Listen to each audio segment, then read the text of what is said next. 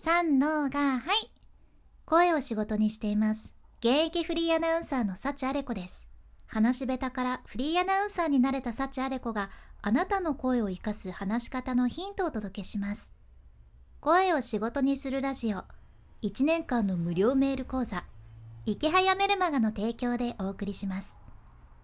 今日はですね、あなたの声が仕事になるナレーションのコツ3つというテーマでお話ししますね。そうなんです。あなたの声が仕事になります。私もね、昔はまさか自分の声で稼ぐことになるとは本当にね、かけらも思ってなかったんやけど、今はもう完全にこの声で稼いでいます。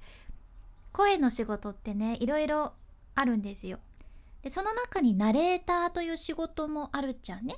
ナレーションを読むお仕事なんやけど企業の PR 動画とかテレビ YouTube それからラジオの CM のナレーションスポンサーの紹介のナレーションとかねいろんな種類がありますね。で私は本業で仕事を受けることが多いけんスタジオで収録することも多いんやけど今はねマイクさえあれば誰でも在宅でできる仕事の一つっちゃね。いいですよね。いい時代です。副業としてもかなり注目されているジャンルなんじゃないかなと思います。さあそこで今回は私が本業で培ったナレーションのコツ3つお伝えいたします。まあ、今回は基礎的な部分ですね。なのでこれからナレーションのお仕事をやってみたいなって思う方にはぴったりなんじゃないかなと思います。でもちろんナレーション読みは当てはまるんやけどその他の喋りのテクニックとしてもすっごくね大切なポイントが出てくるけん是非ナレーション読み以外でもあなたの日常の話し方にお役立てください。まあ、まずコツを簡単にサクッとお伝えしていきます。1つ目自分を捨てる2つ目雰囲気を具体的に想像する3つ目感情を読み取るこの3つですね具体的に解説していきますね。まず一つ目。自分を捨てる。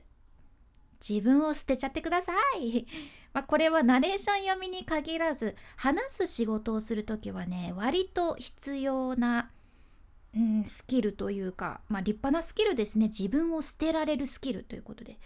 特にね恥ずかしがり屋の人はマストなんですね。私サチアレコ自身がもうね本当に本当にマグナム級に恥ずかしがりやけん。もう最初はね本当にこれで苦労したじゃん。どうしてもどうしても声に照れが入ってしまうんですよ。でもこのナレーションというのはとにかくなりきるっていうことが大切なんですね。恥ずかしいっていう自分とそれからいつものしゃべりの自分のままだともちろんねそのクライアントが自然な素のままのあなたのしゃべりを求めとるのないいんやけど通常だと普通の自分だとね足りないんですね。それだとその本当のナレーションで伝えたいことが聞き手に伝わらないっていうことになっちゃうんです。やけんこそナレーションを読む時は自分を捨てた気持ちで自分はこれを自分の声でしっかりみんなに届けるナレーターなんだと思って臨んでみてください。そうすると伝わる。チャットを聞き手に届けられるナレーションになるかと思います。で続いて2つ目。雰囲気を具体的に想像する。雰囲気を想像するのも大切なんですね。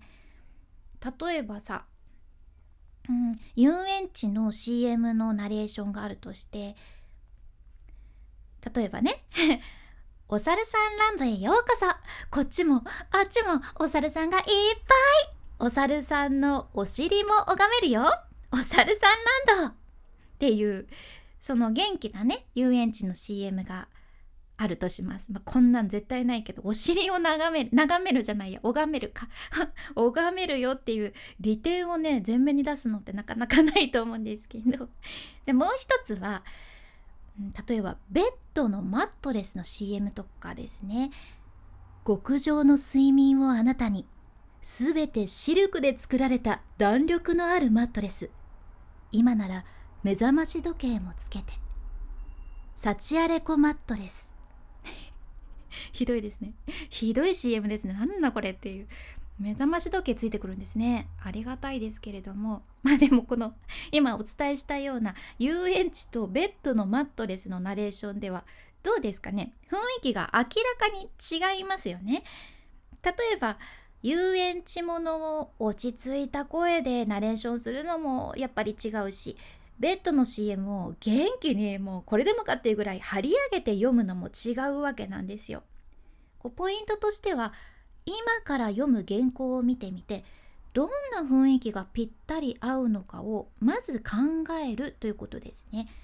元気にポップな感じかな切ない感じかなそれとも落ち着いた感じかなってしっかり考えてみてください。でこの時のヒントになるのがもしこのナレーションに音楽をつけるとしたらどんな音楽が合うのかっていうことじゃね。まあ、さっきので言うと遊園地ならさなんかポップなメロディーが流れてきそうですしベッドの CM ならクラシックとかきっと穏やかな優雅な BGM ですよね。そういうところまで想像しながら読むとその内容に合った喋りができるようになります。これはねナレーションに限らず音声配信なんかにも使えるテクニックなので是非やってみてください。では最後3つ目感情を読み取る。感情です。もうねナレーションは表現力ももちろん求められる件感情というのはかなりキーワードになってきます。例えば次みたいなね文章をまず聞いてみてほしいんやけど最近肩こりがひどい。そんなあなたにおすすめのキックエレキマン。貼った瞬間力がみなぎる。今ねできるだけ感情なしで読んでみたんやけどさこれやったら聞いとる人に全然伝わらないんですね。もったいないことになっちゃうんですよ。やけん一つの文章につきあこれはどんな感情の文章なんかなって考えながら読むんですね。最近肩こりがひどいっていう部分ならきっと悩んでる感じでね辛い感情ですよね。でそんなあなたにおすすめっていう部分やったらもう誰かにおすすめしたいっていう感じのエネルギーのある感情です。こういうのを一つ一つ考えながら読んでみると、ちょっとやってみますね。最近肩こりがひどい。そんなあなたにおすすめのキックエレキマン。貼った瞬間力がみなぎるっていう感じになるわけです。感情を乗せてぜひ喋ってみてください。まあ、ここでもやっぱり自分を捨てるっていうのがねマストになってきますね。この3つは基礎的な部分でも絶対に押さえておきたいポイントになります。今回の学びとしては基礎的なナレーション3つのコツ。1つ目自分を捨てる。2つ目雰囲気を具体的に想像する。3つ目感情を読み取るの3つでしたね。是非実践してみてください。今回の内容と合わせて聞きたい回を概要欄に今日も一つ入れています。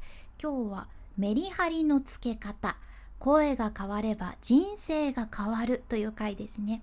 このメリハリというのは声を仕事にする上でもとっても大切な話し方スキルです。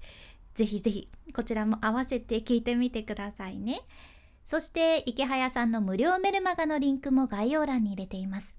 ナレーションも副業としてあるんやけど SNS とかブログも副業になるっちゃね。私もこの池早さんのメルマガを読んでネットビジネスを副業にすることが実際にできました。やけん副業に興味がある人とか在宅ワークをしてみたいっていう人これはね是非チェックしてほしい。無料で稼ぐノウハウを学べます。まだ読んでない人は概要欄からサクッとチェックして読んでみてください。君に幸あれ。ではまた。博多弁の幸あれ子でした。